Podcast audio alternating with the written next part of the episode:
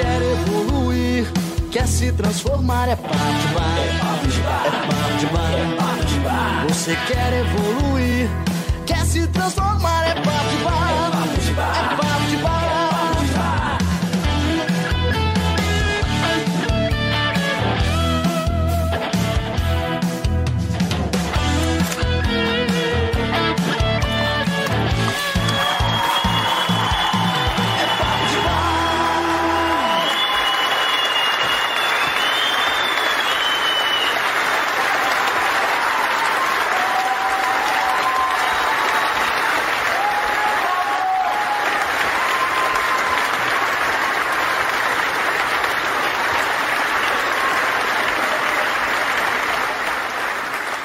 Fala, meu povo! Tudo bem com vocês? Primeiro de tudo, primeiro de tudo, me digam se o áudio tá legal, tá legal? Que uh, tô aqui com um microfone novo e aparentemente a integridade do stream tá boa, né? É, para quem não sabe, né, a gente teve aí um, um problema muito sério no papo de bar passado, né? E inclusive o próprio YouTube avisou, porque essa época de quarentena, a taxa de tráfego uh, em YouTube, uh, em Facebook está bem maior. Estamos sujeitos a essas inconstâncias aí de, de uh, conexão, né?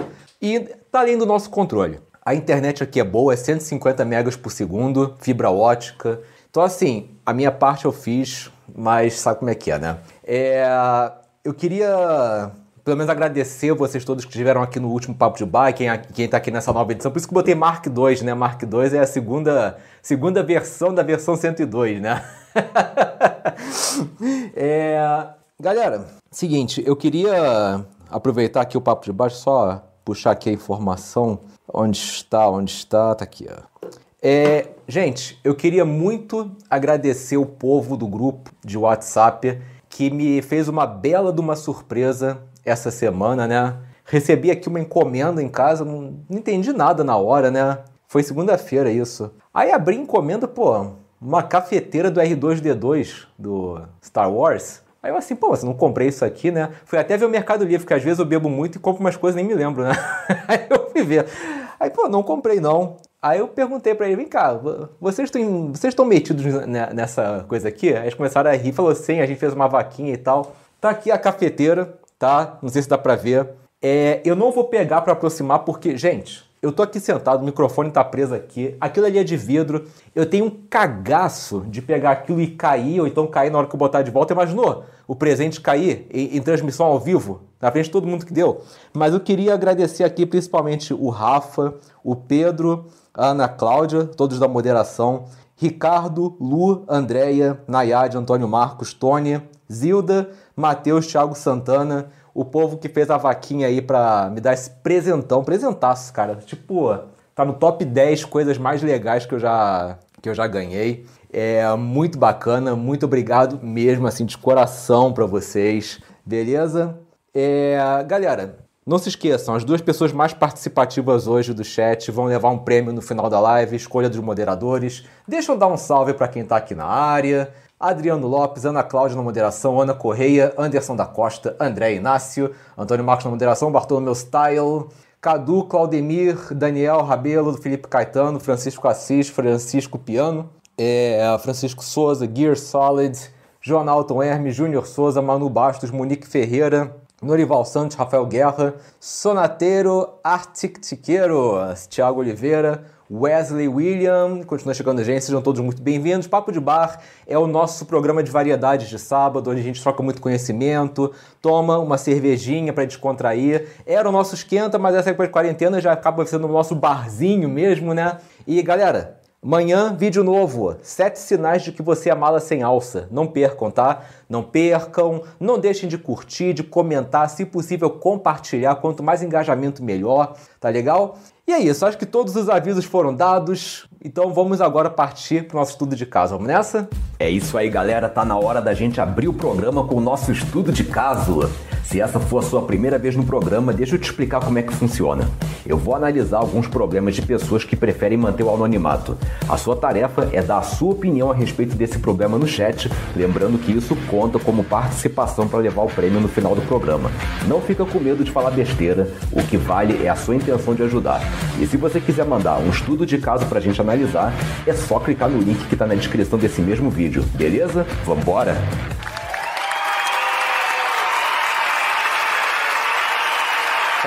Olho.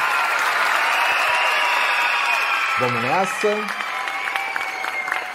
Primeiro estudo de caso. Tenho um problema contínuo de sensação de culpa. Sinto que sempre preciso dar uma explicação. Sinto uma falta imensa de afirmação e respostas. Se envio uma mensagem para determinados amigos que considero, é, se não respondem, fico pensando: o que, que eu fiz? Me acho inadequada em alguns momentos e sempre quero postar fotos do meu perfil, as melhores, e fico esperando algum amigo homem curtir.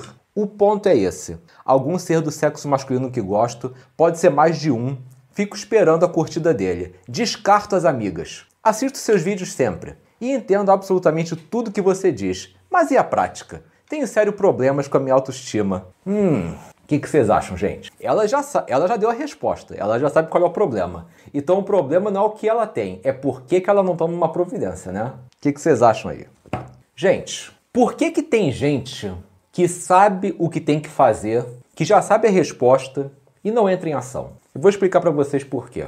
Nós temos o consciente e nós temos o inconsciente. O consciente é onde a gente processa tudo aquilo objetivamente. É no consciente que a gente processa o tempo, as nossas possibilidades, as nossas condições. O inconsciente, o nosso inconsciente, ele não tem noção de tempo, ele não tem limites. Tudo é possível no nosso consciente. Vocês terem uma ideia de como o tempo processado no inconsciente é diferente do tempo que a gente processa no consciente? Algum de vocês já cochilou, sei lá, 10, 15 minutos e sonhou e parece que nesse sonho passou dois, três dias ou então horas nesse sonho e quando você acordou você viu o relógio, nossa, eu só cochilei 10 minutos e pareceu que o sonho foi assim, uma coisa enorme. É essa a noção de tempo do nosso inconsciente. Ele não processa o tempo. Então o que acontece? Quando a gente só bota as soluções no inconsciente e não leva para a prática, isso na verdade significa o seguinte: no inconsciente tudo dá certo. No inconsciente tem tempo para tudo. No inconsciente tudo é possível. Agora, quando você começa a botar no papel o que você tem que fazer, você começa a perceber que vai levar tempo. Você começa a perceber que vai exigir investimento. Você começa a perceber que vai exigir sacrifício, renúncia. E é muito difícil aceitar isso, a parte objetiva. Por isso que tem muita gente que não gosta de trabalhar com metas, com plano de meta. Porque meta significa você botar o que está no teu inconsciente no consciente e você lidar com a verdade. O que, que eu posso fazer, o que, que eu não posso fazer, é... o que, que vai dar tempo de fazer, porque nem tudo você vai ter tempo de fazer. O que, que eu vou ter que abrir mão? O sacrifício às vezes assusta, tá? Então, por isso que as pessoas muitas vezes ficam na só pensando como seria se fosse daquele jeito, mas não entra em ação. Aí vocês vão dizer: ah, então é falta de força de vontade. Não exatamente. Isso aí é papo de coach, tá? Coach que fala que o problema de tudo é, é falta de força de vontade. Tem um, tem um quê de falta de força de vontade? Pode ter. Mas também podem ter sombras na personalidade da pessoa. Âncoras que estão prendendo essa pessoa e que estão impedindo ela de evoluir. Você vê sombra no, na psicologia analítica é tudo aquilo que a gente considera errado, não necessariamente é um defeito, pode também ser dons, talentos nossos, e que a gente não quer projetar para o mundo. Então a gente entuba no nosso inconsciente essa sombra, né? Só que ela não vai embora e ela fica assombrando a gente, tá? Por exemplo, Steve Jobs, né? Steve Jobs foi um cara que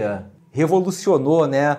levou a parte da arte para a computação, criou a interface gráfica, ele foi contra o senso comum, contra o convencional, inovou, virou assim uma inspiração né, para um monte de empreendedor. Por que, que tem tanta gente que idolatra o Steve Jobs, mas segue uma vida conformista? Ou seja, só faz aquilo que é seguro, não, não, tem, não, não inova, não faz nada porque ela tem medo de ser inovadora. Muitas vezes, quando você idolatra uma pessoa que você não age igual a ela, é porque ela é aquilo que você gostaria de ser, e você, sabe, como você não tem coragem, você cria nela a idolatria, tá? Muita gente fala assim: "Ah, quando você ataca alguma coisa em alguém, é porque isso existe dentro de você, é a sombra. E é verdade, só que as pessoas têm uma interpretação muito literal disso. Eu vou explicar para vocês. Eu uma vez fiz um vídeo falando sobre sinais de infidelidade futura. E eu falei assim: se você é uma pessoa que condena demais infidelidade, pode ser que você tenha propensão para ser infiel. E tem gente que ficou puta comigo, né? Não, eu odeio infidelidade, eu jamais seria infiel com uma, uma pessoa que eu gosto. Mas não é uma coisa olho por olho, tá? Por exemplo, às vezes você pode ser uma pessoa que condena quem é infiel. Não quer dizer que você seria infiel no amor mas de repente você está sendo infiel a você mesmo. Por exemplo, o teu sonho é virar músico e você está fazendo odonto, porque é mais conveniente, dá dinheiro. Você não está sendo fiel a você mesmo. Então, você vê uma pessoa sendo infiel, ela te lembra da infidelidade que você sente com você mesmo e você ataca aquilo. Isso é basicamente a sombra. Então, essa nossa amiga aqui que sente culpa, qual é a culpa que ela está sentindo? Culpa de não ser quem ela estava destinada a ser. Ela com certeza teve uma criação onde ela foi orientada a ser muito subserviente, agradar os outros, deve ter sido muito censurada por um monte de coisa. E hoje em dia ela não consegue se validar. Ela só consegue se sentir validada em relação aos outros. Se alguém estiver elogiando, se alguém estiver aprovando, aí ela se sente bem. Mas ela não consegue fazer isso com ela mesma. Então, para ela poder evoluir, tem que ter um pouco de força de vontade? Sim, mas também tem que ter uma autoanálise. Por que, que eu não evoluo? O que está me impedindo? E às vezes você vai ter que fazer terapia. Na verdade, na maioria das vezes você vai ter que fazer, para você identificar qual é a âncora que está te segurando. Tem um estudo de caso que eu estava lendo essa semana de uma garota que foi abandonada pelo pai dela aos 7 anos de idade.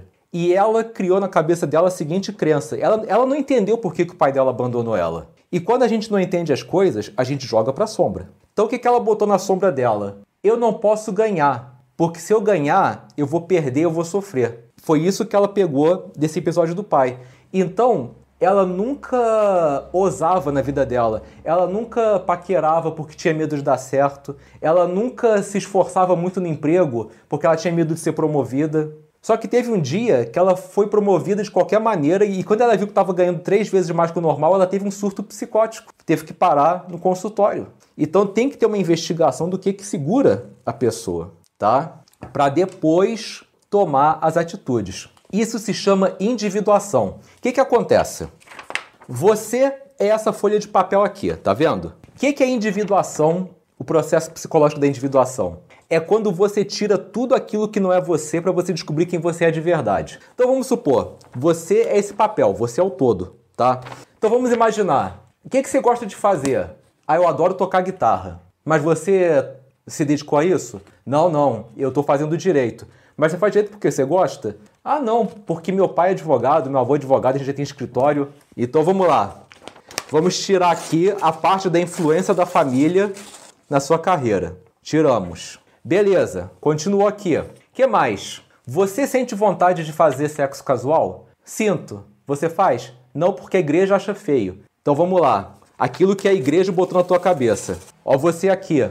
Qual é o teu time de futebol? Sou corintiano. Mas é o teu time de coração? Não, desde que eu nasci, minha família dizia que eu era corintiano. Já me botaram em volta do pano, então sei lá. Minha família já definiu por mim. Vamos tirar o time de futebol. Vamos lá. que mais? Ah, a maneira que você se veste, é você gosta de se vestir assim? Não, sabe? Eu gosto de me vestir assim porque é, os meus colegas se vestem assim e acho que eu, se, me, se eu me vestir assim, você encaixa, eu vou me encaixar. Mas, mas, se dependesse de mim, me vestiria de outra maneira. Beleza. Vamos tirar mais uma. Ah, ó, tá aqui.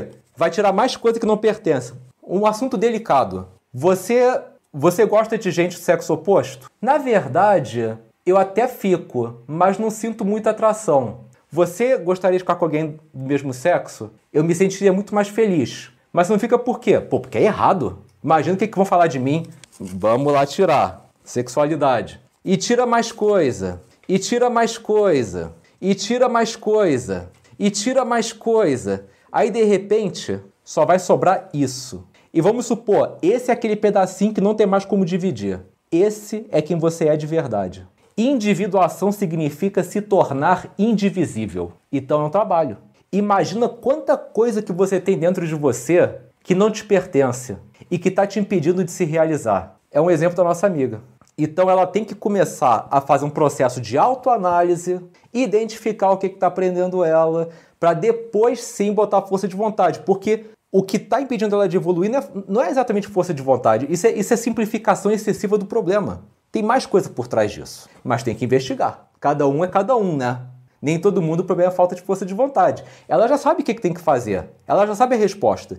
Então é mais para identificar o que está exercendo o papel de âncora ok? Vamos ver aqui, Norival já falou aqui, vai Corinthians. Ó, só falei do Corinthians como exemplo, tá? Nada contra o Corinthians, não. É... Josimari falou aqui, na minha, na minha, opinião, ela só vive em função de alguém, ela tem que se amar primeiro para depois estar apto para alguém com alguma coisa. É exatamente isso. Gente, lembra que eu já falei em outros vídeos, só eu tomar um golinho aqui tocar seco. Lembra que eu falei que o Flávio Gicovati diz que bonzinho se apaixona por egoísta e vice-versa? Isso é falta de individuação. Porque pensa comigo, o bonzinho é uma pessoa que não admite a possibilidade dela ter defeitos, dela ter maldade. A pessoa boazinha, ela joga tudo aquilo que é moralmente condenável para a sombra. Inveja, mentira, infidelidade, egoísmo. Então o que, que acontece? Ela é boazinha porque aquela é a persona dela. Mas ela não admite que ela tem. Cara, quando a gente fala que você bota defeitos na sombra, não é que você não é que você quer ser mal, que você quer ser egoísta, não. É que você não admite a possibilidade de ser egoísta, a possibilidade de ser mal. Uma pessoa boa de verdade é aquela que sabe que pode ser mal, má, mas ela não é porque ela escolhe ser boa, não porque ela bota os defeitos na sombra. Então o que acontece? O bonzinho bota todos os defeitos na sombra. O que é que acontece? Se apaixona pelo, por um egoísta. Por quê?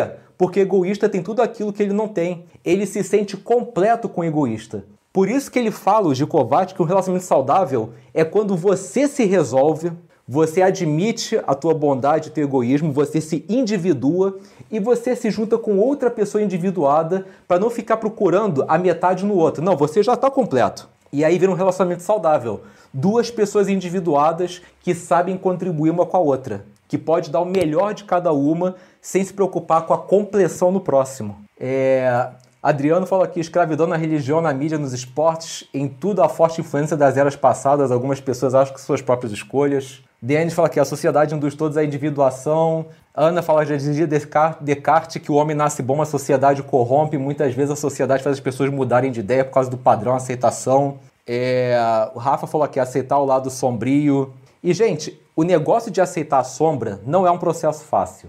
Não é um processo fácil. Por exemplo, se eu chegar para um de vocês agora e eu falar qual é a tua sombra, na mesma hora você vai entrar na defensiva. Na mesma hora. Nunca experimente apontar a sombra de alguém. A pessoa que tem que reconhecer. Analista nunca fala qual é a tua sombra. Ele te induz a localizar. É só quando você tem a coragem de localizar a tua sombra que você pode mudar. Ninguém pode fazer isso por você. Se alguém apontar a tua sombra, na mesma hora você vai fazer o que o Hélio Couto fala de procurar chifre em cabeça de cavalo. Você vai começar a procurar um monte de desculpas para justificar aquela tua sombra. Claro, né? Então tem que ter assim muita abertura.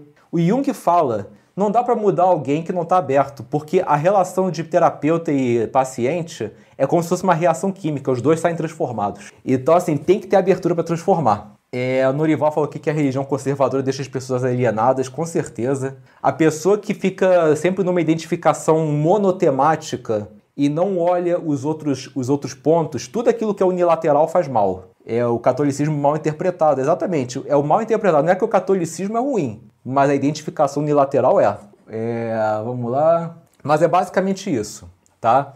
A nossa amiga, ela precisa se individuar, porque por hora ela está sempre se sentindo completa em relação aos outros. Ela não se realizou. Realizar significa virar real, virar uma pessoa real, sair do mundo das ideias e entrar na realidade.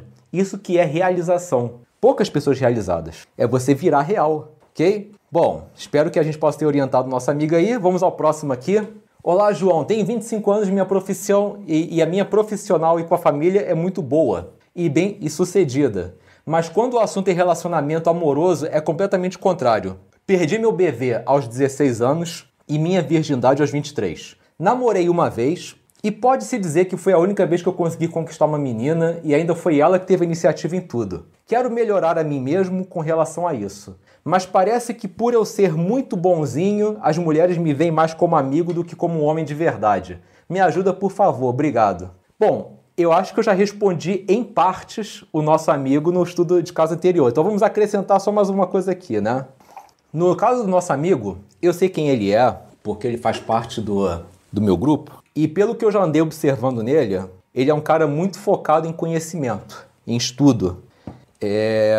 O que, que acontece? Existe na psicologia uma coisa chamada arquétipo apolíneo e arquétipo dionisíaco, lado apolíneo e lado dionisíaco.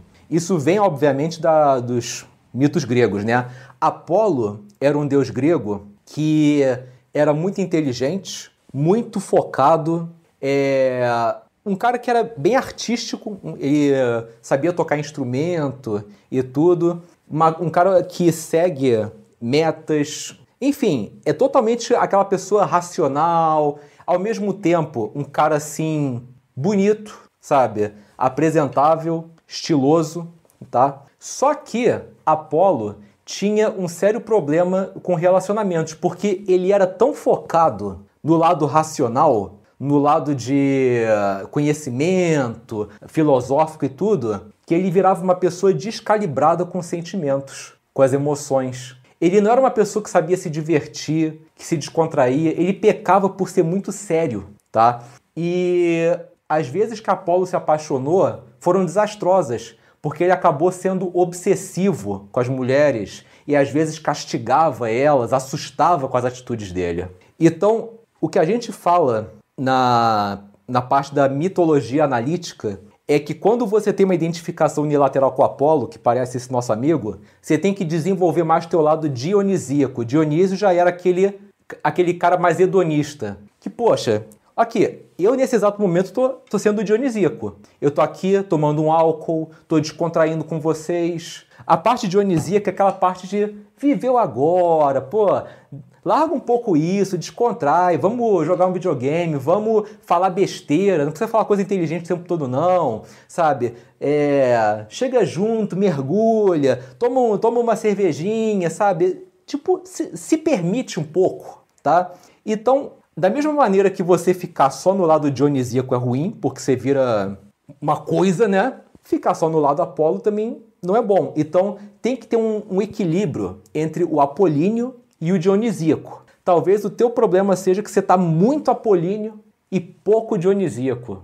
Nem tudo na vida é conhecimento, inteligência, estudo. A parte de se permitir também é muito importante. Então, se permita um pouco mais, tá? Permita um pouco mais o teu lado é, dionisíaco, de descontrair, de falar besteira, de rir da própria desgraça, sabe? Um pouquinho mais leve. É, esse é o negócio, leveza, ok? Vamos ver então aqui o Adriano fala que arquétipos tema top demais. Eu amo arquétipos, né? O Denis fala aqui, sendo assim, o lado dionisíaco não faz mal a ninguém, de maneira alguma. A única coisa que faz mal é a identificação excessiva. Gente, até Hades faz bem você cultivar. Porque, do ponto de vista da mitologia, o Hades, aquele deus do, do submundo, ele representa pessoas que são capazes de ficar na delas, sozinhas, que conseguem entrar em contato com as próprias emoções, que raciocinam bastante e analisam as coisas assim é, com uma certa distância. Até isso é importante ter. Não adianta você ficar tirando teus defeitos todos, porque aí você pode.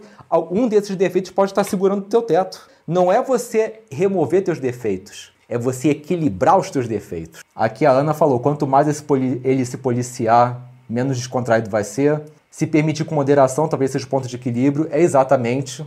É, tem uma história interessante chamada As Bacantes. Não vou ficar aqui, senão, senão vai ser o papo de mitologia aqui, mas uma hora dessas eu faço um vídeo falando da história das Bacantes que fala bastante da importância de você se permitir. É...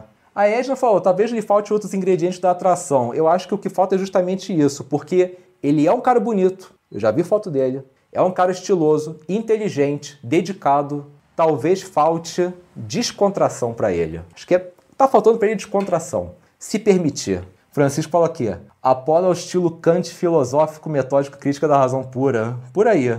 É, Rafael Guerra falou: talvez esteja levando a vida muito a sério também. É, é, bem, é bem isso. Mas galera, tá aí. Espero que a gente possa ter ajudado o nosso amigo. E vamos agora cultivar o Dionísio e descontrair um pouquinho para jogar Porta Secreta? Vamos nessa? E chegou a hora da gente abrir a Porta Secreta. Funciona assim: eu vou falar uma palavra-chave e quem quiser participar, escreve essa palavra-chave aí mesmo no chat. E eu vou sortear alguém para abrir uma das três portas que já já vão aparecer e concorrer a um super prêmio. Mas atenção: quem escrever a palavra-chave mais uma vez vai ser automaticamente impedido de participar. E mais uma coisa: para participar, você tem que ter um nome de ser humano. Apelidos como Gasparzinho, Broca e Não sei onde estou não serão considerados, beleza? Vamos lá. E se essa for a sua primeira vez, usa um par de fones e aumenta o volume, que a experiência vai ser bem melhor.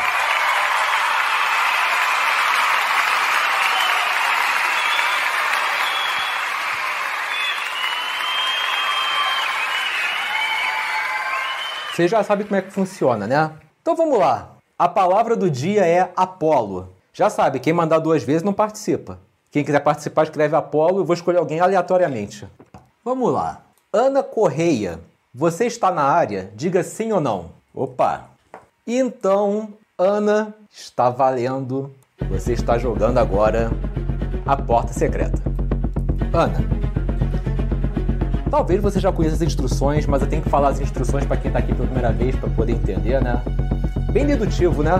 Temos aí a portinha laranja, a portinha verde, a portinha azul.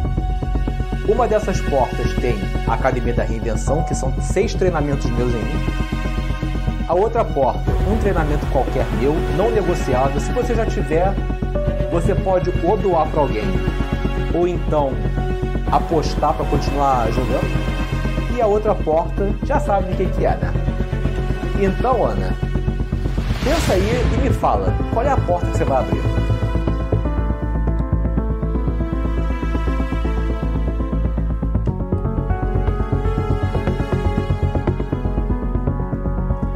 Talvez eu vá um pouquinho mais além das 10h30 hoje. É que eu vi, estendi bastante estudo de caso, também já não tivemos papo de bar semana passada. Um pouquinho, não muito.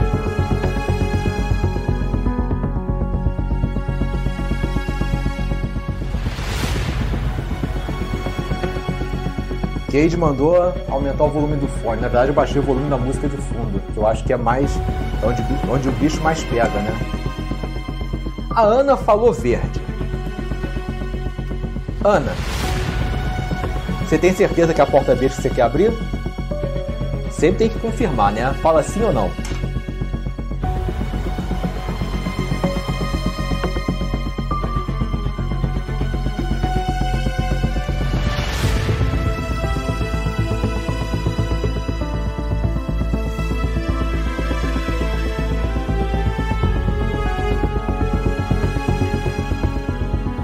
Sim, ela confirmou a porta verde.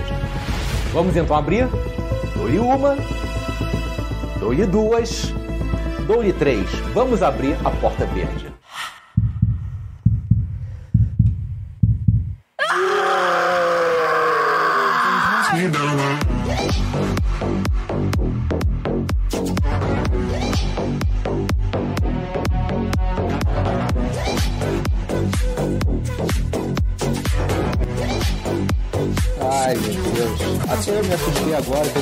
Tinha botado aí na porta verde. Poxa, que pena, Ana. Mas valeu a participação, né? Não deixa de continuar assistindo Papo de Bar. Numa dessas você pode é, participar de novo. E se você continuar contribuindo aqui até o final do chat, pode ser que você também ganhe um treinamento à sua escolha, tá? De qualquer maneira, muito obrigado, Ana, pela participação, tá legal? E Bom, vamos continuar, né? Vamos agora para nossa roda de amigos. Chegou o nosso momento favorito do Papo de Bar, a nossa roda de amigos. É aqui que eu tiro as dúvidas da plateia. Você tem alguma pergunta? Manda ver, vai ser um prazer te ajudar. Só peço que você preste atenção no seguinte: são muitas pessoas na live e muitas perguntas para responder. Nem sempre dá para dar atenção para todo mundo. Se eu por acaso pular sua pergunta, não leva pro lado pessoal, eu não tenho nada contra você. Vale lembrar que existem perguntas que eu realmente deixo passar porque elas já foram respondidas em outras edições do programa e eu prefiro focar nas perguntas inéditas. Fora isso, tá na hora de você botar para fora. Fala aí, o que, que você quer saber? Bom, só para constar, né? Aí as perguntas manjadas, vocês já sabem quais são. É bom só deixar mais uma vez aí, mas já sabe, se eu não responder, não é nada pessoal com vocês, é porque realmente já foram muito exploradas aqui.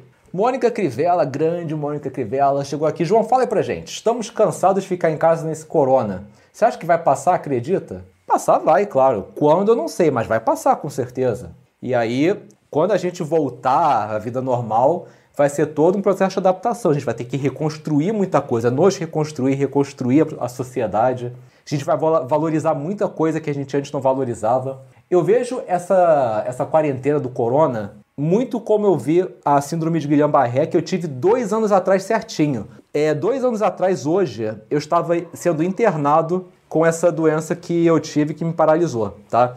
Então, como eu fiquei com aquela paralisia, eu aprendi a valorizar muita coisa da vida, tipo valorizar andar, sentar, levantar, poder correr, poder pular, poder segurar a talher, coisas que praticamente vocês todos nunca pararam para pensar, poxa, como eu sou sortudo para poder, por poder fazer isso, eu aprendi a valorizar. Então, é, essas nossas privações do corona, né, vão fazer a gente valorizar muito mais o contato com as outras pessoas, superar a timidez para poder falar com outros seres humanos, valorizar os nossos familiares, o direito de ir e vir, a possibilidade de você ir para a praia, não fazer nada, é, da mesma maneira que a gente vai ter que reconstruir, fazer muita coisa trabalhando, a gente vai valorizar coisas mais simples da vida. Deixa eu ver. O Cade perguntou, João, algo que você nunca falou. O que, que você acha do uso de drogas, pessoalmente e profissionalmente? Depende, drogas lícitas ou ilícitas, né? Temos aí. Mas, cara, olha, eu não sou de julgar, tá? Eu não sou de julgar, cada um sabe o que faz com consigo mesmo, né? É, cada um tem sua consciência. É, eu estava vendo um, um filme lá no HBO, que vocês já devem ter visto, que é, é, um filme sobre a vida do cara que fez o Bozo do SBT, o Bingo, o Rei das Manhãs, mostrando o vício dele em cocaína, que foi lentamente consumindo ele e acabou fazendo ele perder o emprego, é, a família, né? Então, assim, existem os perigos, né? Eu pessoalmente não faço uso, não gosto mas também não sou aquela pessoa que condena. Não condeno. É, tem amigo meu que, que consome na minha frente e, sabe, não tô nem aí. Eu só falar, ah, eu não, eu não gosto, eu não quero. Cadê aqui? Fernando Lima perguntou aqui: João, minha esposa me deixou e me manda arrumar outra. O que você acha? Será que consigo reconquistar? Cara, depende. Depende. Tem que analisar muitas coisas em volta. Mas quando uma pessoa termina com, com a outra, ela vai querer só processar as coisas que favorecem a decisão dela. Então é claro que ela vai dizer que não tem mais volta, é claro que ela vai dizer que quer que você arrume outra, mas como é que a gente vai saber se é da boca para fora? Tem que analisar mais as atitudes, mas aí tem que ter aquele negócio de dar o tempo, de você se transformar, de você fazer aquela reaproximação mais devagar, aquilo que eu falei no, nas quatro etapas da reconquista, aquele vídeo que está aqui no canal. O Denis fala aqui, João, não sei se já foi abordado aqui, mas queria saber sua opinião sobre déjà vu. Você acha real, tem explicação, mera coincidência da nossa mente? Denis, eu acho que o déjà vu tem muito a ver com o inconsciente coletivo. Quando a gente consegue, de repente, por, por acaso, sem saber, acessar alguma informação do inconsciente coletivo que, que procede muito. Eu estava até falando sobre isso no grupo hoje, né? É, não sei se isso aconteceu com vocês, mas às vezes calha da gente ter uma ideia e outra pessoa ter a, a exata mesma ideia que a nossa e, tipo, a gente fica achando que um copiou o outro. E, na verdade, os dois tiveram a mesma ideia em é, situações diferentes. O acesso ao inconsciente coletivo é uma coisa que não tem ainda muita explicação, mas é, para mim seria a raiz desse negócio do déjà vu. O Jean Souza pergunta aqui: João tem problema de perder o interesse muito rápido pelas mulheres que eu fico. Eu até consigo ficar com as que eu tenho interesse e sinto atração, mas depois de um tempo eu desanimo. Isso, via de regra, é porque você transformou o ato de seduzir numa espécie de gratificação. Da mesma maneira que uma droga, que um álcool, é um comportamento compulsivo, você se sente, você tem uma produção de dopamina quando você consegue realizar aquilo. Então, quando você consegue conquistar uma mulher inédita, vem aquela dopamina, você se sente bem. mas você só sente bem quando é a primeira vez conquistando. Depois que você começa a ficar um tempo, você, não, eu tenho vontade de ficar com mais uma. Então, na verdade, a conquista já virou um vício para você. E isso tem que ter uma, uma coisa voluntária sua de começar a focar mais em aprofundar as conexões com elas e ver em outras coisas mais saudáveis, em outras atividades mais saudáveis, essa sua essa coisa da dopamina, porque você está concentrando a dopamina numa coisa que não é muito boa, que é ficar conquistando. E pode inclusive ser uma porta aberta para infidelidade quando você estiver no relacionamento e tal. Francisco Assis perguntou se numa amizade pode surgir um namoro. Pode. Inclusive, eu conheço gente que começou a namorar depois de 10 anos de amizade. Imagina. É, essa vida é muito, muito louca, muito imprevisível, né? Vamos ver. O que, que a Otávia perguntou que eu não vi aqui? A Otávia perguntou por que, que o silêncio incomoda tanto. O que, que é o estado de transe utilizado pelos profissionais de saúde? Estado de transe, eu vou te dever a resposta, porque eu ainda não cheguei nessa parte. Por que, que o silêncio incomoda tanto? Porque o silêncio não é uma resposta exata o silêncio faz com que a outra, fique, a outra pessoa fique pensando em várias possibilidades do que, que pode ter acontecido. E essa incerteza, é, esse vácuo de informação de você não saber por que, que aquilo está acontecendo, isso deixa qualquer um maluco. Quando a pessoa te dá uma resposta certa, você é mais capaz de respeitar o silêncio, você entende o que está acontecendo, você pode trabalhar em você. Agora, quando tem um silêncio, ponto, é muito, é uma tortura, é uma tortura isso. Igor Moraes falou aqui, já aconteceu comigo com meu colega. Fizemos um trabalho da escola igual e a gente nem conversava, o professor achou estranho. Isso acontece demais, cara, é demais. Vamos lá. O Metal pergunta aqui, João tem dificuldade em ter continuidade com as garotas que eu fico. Eu conheço, por exemplo, no Tinder, saio, fico, ela se diverte, mas depois não vejo mais. A outra pessoa não dá continuidade. Cara, pode ser culpa sua? Pode. Teremos que analisar. Cara, começa a fazer um, Começa a fazer um relato para você mesmo dos teus encontros com as garotas. Assim que você chegar em casa, que a memória estiver fresca, escreve os teus encontros. O que, que você fez, o que, que você deixou de fazer, como é que ela reagiu. Depois de um tempo, analisa os teus encontros e vê se existe algum fator em comum, algum denominador comum que de repente seja a resposta do porquê que está afastando. Se você não estiver achando nada, não se esqueça que você não é o único culpado, tá? É, você falou do Tinder, tem muita gente mal resolvida no Tinder.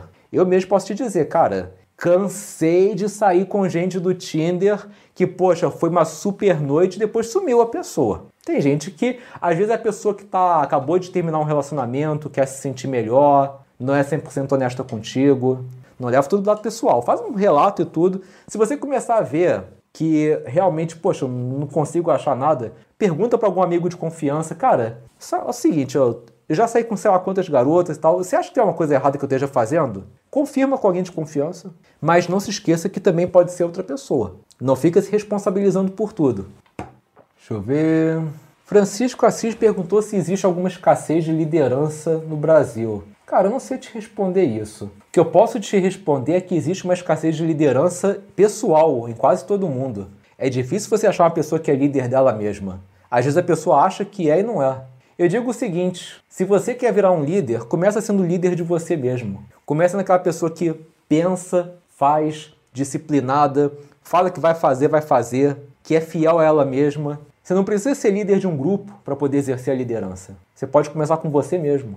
E isso é um tremendo de um treino. Eduardo Alves perguntou aqui: falar sozinho é loucura? Eduardo, se for, somos todos loucos. E se dançar sozinho é, é problema mental, então pode me internar. Eu acho que todos nós fazemos coisas muito loucas quando estamos sozinhos, sabe? É, é quando a gente está sozinho que a gente vê quem que a gente é sem os freios sociais. Então falar sozinho, ficar balbuciando, dançar, falar besteira, Cara, eu acho que faz parte. Todos nós sozinhos temos nossas excentricidades. Hoje mesmo está fazendo a barba e dançando Tina Turner. o Anderson perguntou o que, que eu acho que é ser gado de mulher. Cara, gado é um conceito que foi assim banalizado. Porque pensa comigo, geralmente eles falam que gado é aquele que segue o rebanho. Mas quando você faz parte de um grupo que a filosofia é os outros são gados, siga a sua própria vontade e todo mundo pensa igual, você está sendo gado de um movimento também. Eu acho que você ser gado de alguma coisa na vida é inevitável. Inevitável, sabe? Aí entra aquele negócio. Não é que é ser gado deixar de ser, é não ser extremo naquilo. Por exemplo, ser gado de uma mulher. Eu acho que é uma visão um pouco do, é, extremista das coisas. Realmente, você não pode ficar fazendo tudo que a mulher quer. Nem a mulher fazer tudo que o homem quer.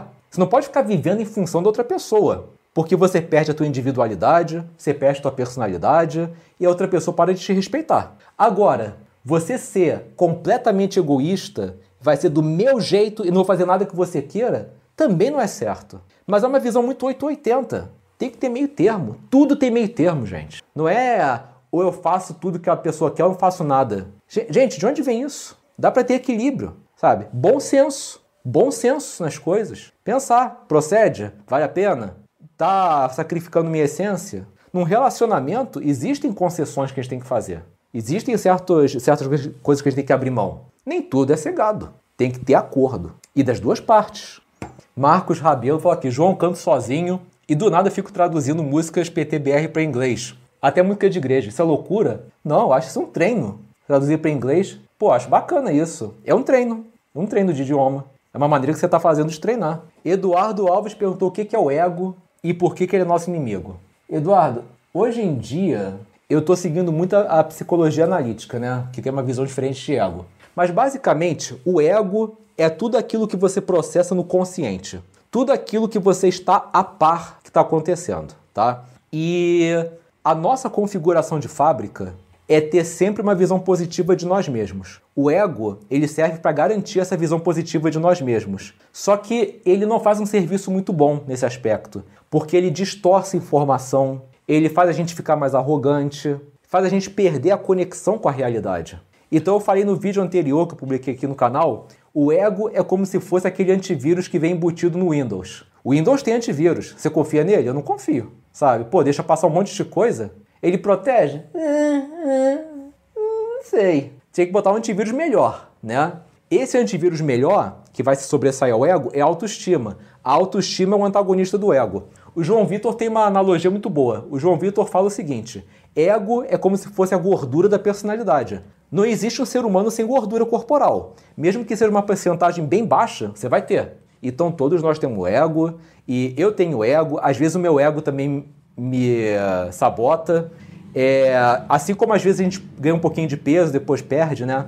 O ego pode crescer, pode diminuir. Então o ego é como se fosse a gordura. A autoestima é a massa muscular. Você malha a autoestima. Porque aí a autoestima te mantém sempre num patamar de humildade. Deixa eu ver. Marcelo Silva fala aqui, João, eu percebi que depois que eu desabafei com minha esposa, ela deu uma afastada. Parece que ela não gosta que eu me mostro mais sentimental. O que fazer? Não sou de ferro. Não é uma coisa que depende só de você. Se ela se incomoda com o teu sentimento, de novo, aquele negócio da sombra. Existe alguma coisa que é dela que quando ela vê você fazendo, incomoda ela, porque faz ela lembrar dela mesma. De repente ela tem muito sentimento reprimido e uh, quando você manifesta, o negócio faz ela lembrar. Mas aí o que acontece, né? Se vo... Não adianta você chegar para ela, ah, amor, vamos fazer terapia para você de repente ver esse negócio. Ela vai te receber com uma pedra na mão, né? O que acontece? Você tem que de repente canalizar esse teu sentimento em alguma outra coisa. Se você sabe que desabafar com ela é ruim, por que você não faz um diário? Cara, você não sabe o poder que tem você escrever seus sentimentos no diário, sabe? Tá, é comprovado, quando você escreve os seus sentimentos no papel, é uma catarse. Você se livra daquilo. Tem inclusive um exercício que eu estava vendo no curso que eu estou fazendo aqui, que é o seguinte: você libera teus sentimentos num diário e depois você faz um, um trabalho de alongamento. Exatamente, alongamento. Alonga o corpo, relaxa e depois senta num lugar bem confortável e fica uns 15 minutinhos assim alongando, sabe, relaxando e começa a agradecer por todas as coisas boas que aconteceram durante o dia. Quando você acabar esse exercício, você vai pensar, cara, ainda bem que eu não fiz aquilo, senão eu ia ter problemas. Porque o ato de você alongar, relaxar a musculatura, depois ficar assim de boa e ainda praticar a gratidão faz com que você tenha uma outra perspectiva das coisas, fora a catarse de escrever. O Alessandro pergunta aqui, João, ser um pouco egoísta na relação é bom ou não? É. O que pouca gente percebe quando a gente estuda Jung, né?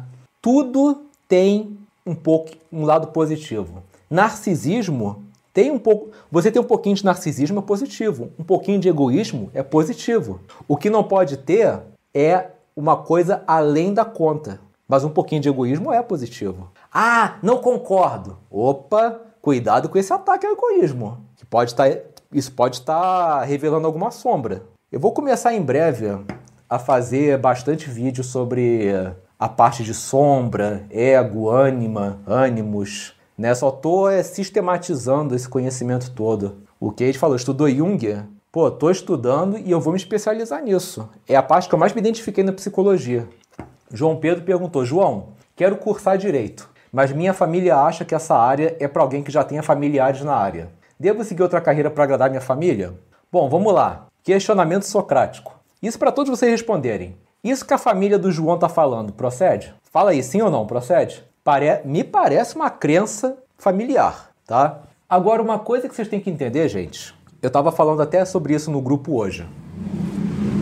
Toda jornada de reinvenção, toda jornada de sucesso prevê sacrifício. Você vai ter que abrir mão de alguma coisa que de repente não era o que você esperava, mas que tem que abrir mão. Por exemplo, você vai morar sozinho. Tem que abrir mão do conforto de viver com os pais, de ter companhia, casa, comida, roupa lavada, comidinha né, na mesa. E você tem que aprender a cozinhar, lavar, passar, gerenciar suas contas, aprender a lidar com a sua solitude. Tudo na vida, ó, não existe jornada de sucesso sem sacrifício. E muitas vezes a pessoa fala assim: "Ah, eu quero fazer isso, mas eu e minha família que não gosta? E minha esposa que não gosta? E meu marido?" Gente, às vezes o sacrifício é você contrariar essas pessoas e continuar fazendo isso, correndo o risco de, num primeiro momento, ser abandonado por elas. Não existe sucesso sem sacrifício, sabe? Não existe. A Fátima falou aqui: a família que muito critica, muito opina, mas não apresenta solução, não são bons conselheiros. Eu até iria além, Fátima. Pessoas que criticam e não apresentam solução. Sabe uma coisa que me deixa assim enojado? Esses youtubers que tem por aí, que são os paladinos da verdade. Eles vivem em função de atacar os outros no canal deles. Eles só atacam, só atacam. Tipo, ah, fulano, é, é o charlatão, é, sei lá o quê. Um monte de, de ódio, um monte de falácia e ao mesmo tempo nunca fazem nada de construtivo. Nunca ensinam nada, nunca contribuem com nada. Ah, mas eles não vendem curso. Mesmo assim, eles estão lá para ter validação do ego. Gente, uma pessoa que vive em função de criticar o outro, de apontar defeito no outro, não existe uma sombra pior do que essa. Sei que estou falando sombra direto hoje. Mas pensa comigo, aquele youtuber que faz conteúdo tem popularidade. O cara queria ter popularidade. Só que ele faz uma coisa reversa. Ele ataca as pessoas populares e quem se identifica com ele são pessoas que também são frustradas igual a ele.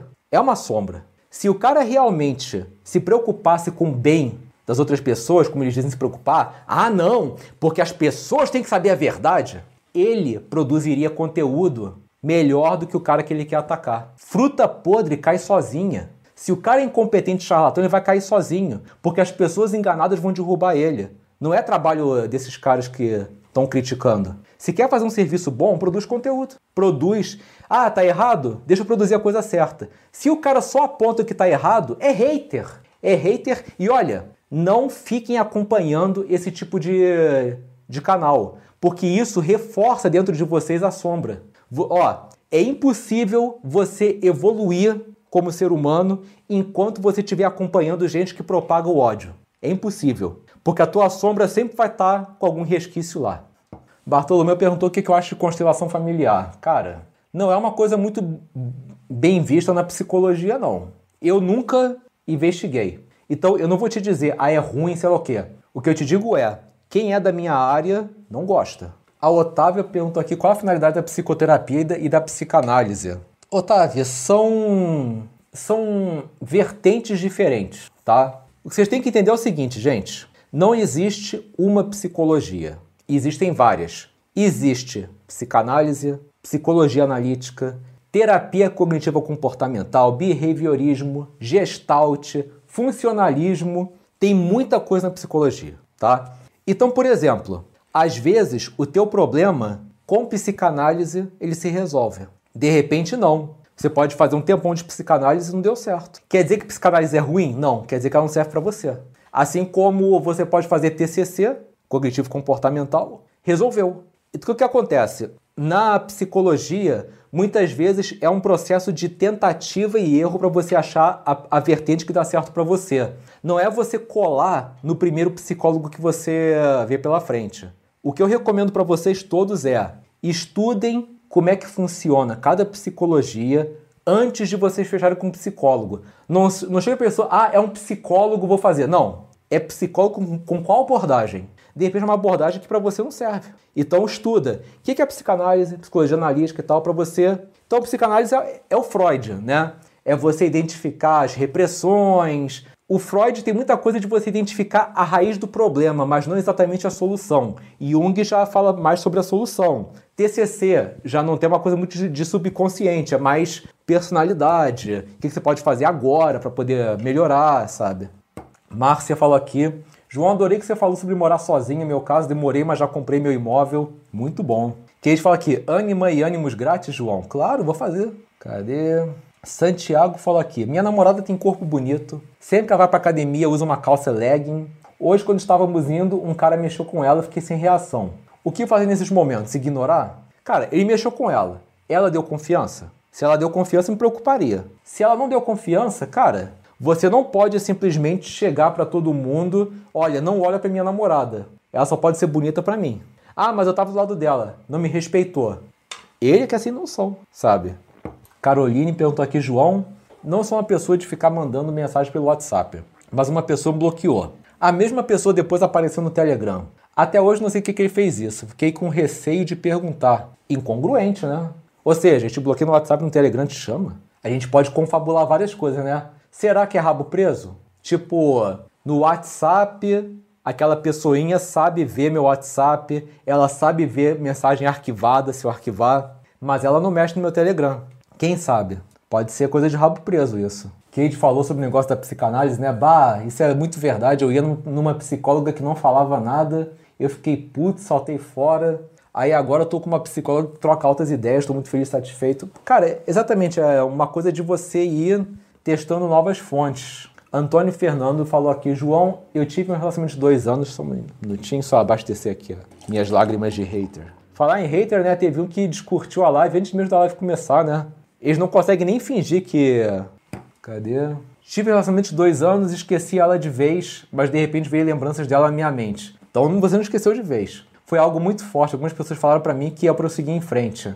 Ah, cara, você vê que na verdade você não esqueceu de vez. Você meio que varreu para debaixo do tapete, seguiu e alguma coisa engatilhou o negócio. É, o que que fez você ter essas lembranças dela? De repente, era alguma necessidade sua que ela supria, e quando você se viu no momento que aquela sua necessidade não estava sendo suprida, veio a lembrança dela. Porque foi um contexto muito específico que não tinha como você fazer outra coisa.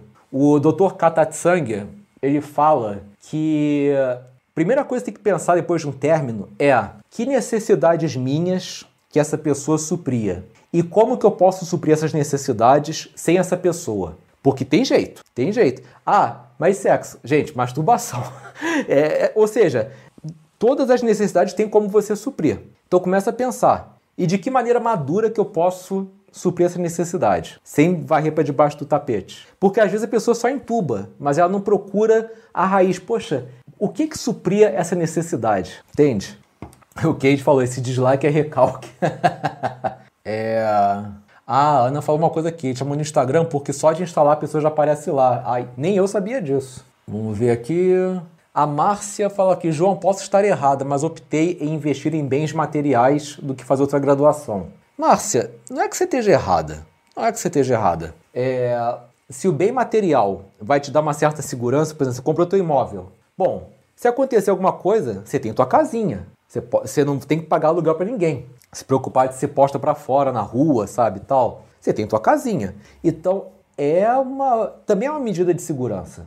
Imóvel, terreno, é um investimento. Eu que sou diferente, eu invisto mais da metade daquilo que eu ganho aqui. Que eu penso, não existe capital melhor do que a mente. Independente da crise que tiver, a minha mente não é afetada. A minha mente pode me ajudar a ganhar mais dinheiro. a minha mente não desvaloriza. Então, para mim, o melhor investimento que tem é a mente. Muita gente viaja, muita gente bota dinheiro aqui. Eu invisto na mente. E, gente, eu não me arrependo. Porque até hoje eu só tive vantagem investindo na mente. Edna perguntou, João, que pode estar na base de alguém só conseguir dormir num quarto específico. Ah, eu faço isso. A minha esposa e eu, a gente dorme em quartos separados. Hum, não tem problema. A Bianca perguntou se relacionamento à distância pode dar certo. Eu fiz um vídeo sobre isso, dá uma olhadinha aqui, Bianca. A real sobre namoro à distância, se não me engano. Aí eu botei lá os pré-requisitos e tudo, né? Tem mais uma perguntinha antes da gente ver quem venceu. Galera, tem mais de 90 pessoas na live, deixa um like aí. É, essa aí. Cadê? Ah, tem um que perguntou aqui se egoísmo e egocentrismo são diferentes, se tem alguma diferença dos dois. Tá, vamos começar a filosofar. Egoísmo é quando você é uma pessoa autorreferente. O mundo gira em torno de você, as pessoas têm que realizar suas necessidades primeiro, antes de qualquer coisa. E quando você faz o bem para alguém, é visando alguma coisa em recompensa, né? O egoísmo. Egocentrismo, eu acredito que eu, João, diria que é a mesma coisa. De repente pode ter quem diga que não é. Eu acredito, acredito, não tomem como verdade que é a mesma coisa, tá? Mas é isso. Gente, 10h37, estendi já um pouquinho a live. Vamos dar uma olhadinha quem foi vencedor da noite? Pois é, nosso papo de bar tá chegando ao fim e chegou a hora da gente descobrir quem foram os vencedores da semana. Quem será que foram as pessoas que mais contribuíram ao longo do programa? É o que a gente vai ver. Se você por acaso vencer, deixa o teu nome, o seu e-mail e o treinamento que você quer aqui mesmo no chat. Fica tranquilo, porque os moderadores vão apagar essa mensagem depois que eles anotarem os seus dados. O seu acesso vai chegar no seu e-mail em até 10 dias úteis. Ah, e muito importante, cuidado na hora de digitar seu e-mail, porque se você errar, já era. Não tem como corrigir um e-mail errado. Você realmente perde a bolsa. Mas chega de falação. Vamos descobrir quem foram os vencedores.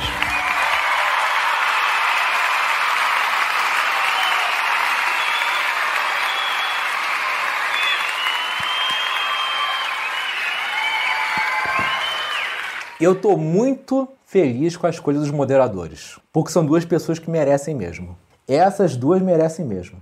Um deles já até sei qual é o tratamento que vai querer, porque já veio até conversar comigo sobre isso. Já sabe quem é, né? As duas pessoas que mais contribuíram aqui hoje na live e que vão levar um curso à sua escolha são Rufam os Tambores. Manu Bastos e o Denis Santos.